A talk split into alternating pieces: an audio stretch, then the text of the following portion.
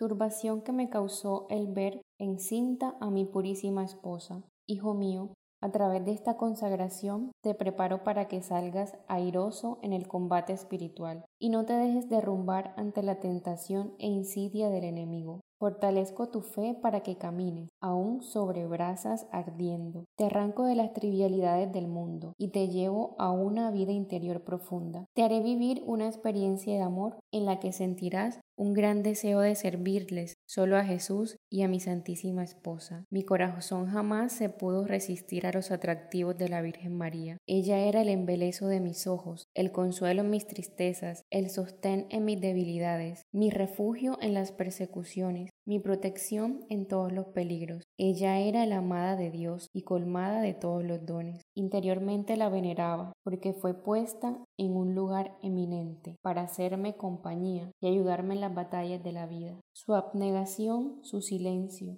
su pureza angelical, su humildad, su mirada cándida, sus dulces palabras causaban en mí admiración, asombro por el enorme privilegio de tenerla a mi lado. Hoy quiero hablarte de la turbación que me causó el ver encinta a mi purísima esposa.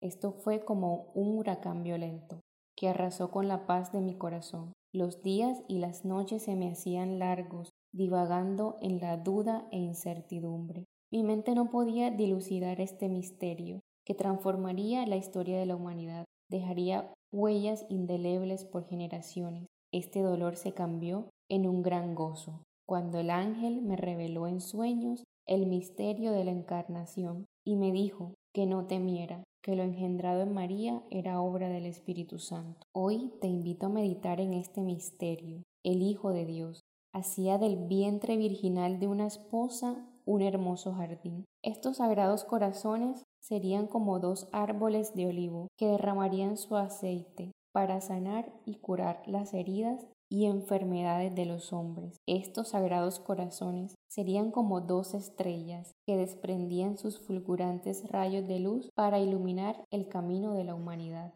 No dejes que la turbación entre en tu corazón. Busca la paz que el Señor te la concederá en abundancia. No te dejes inquietar ante las circunstancias de la vida. Ofrece tus sufrimientos a Dios y repara por tus pecados.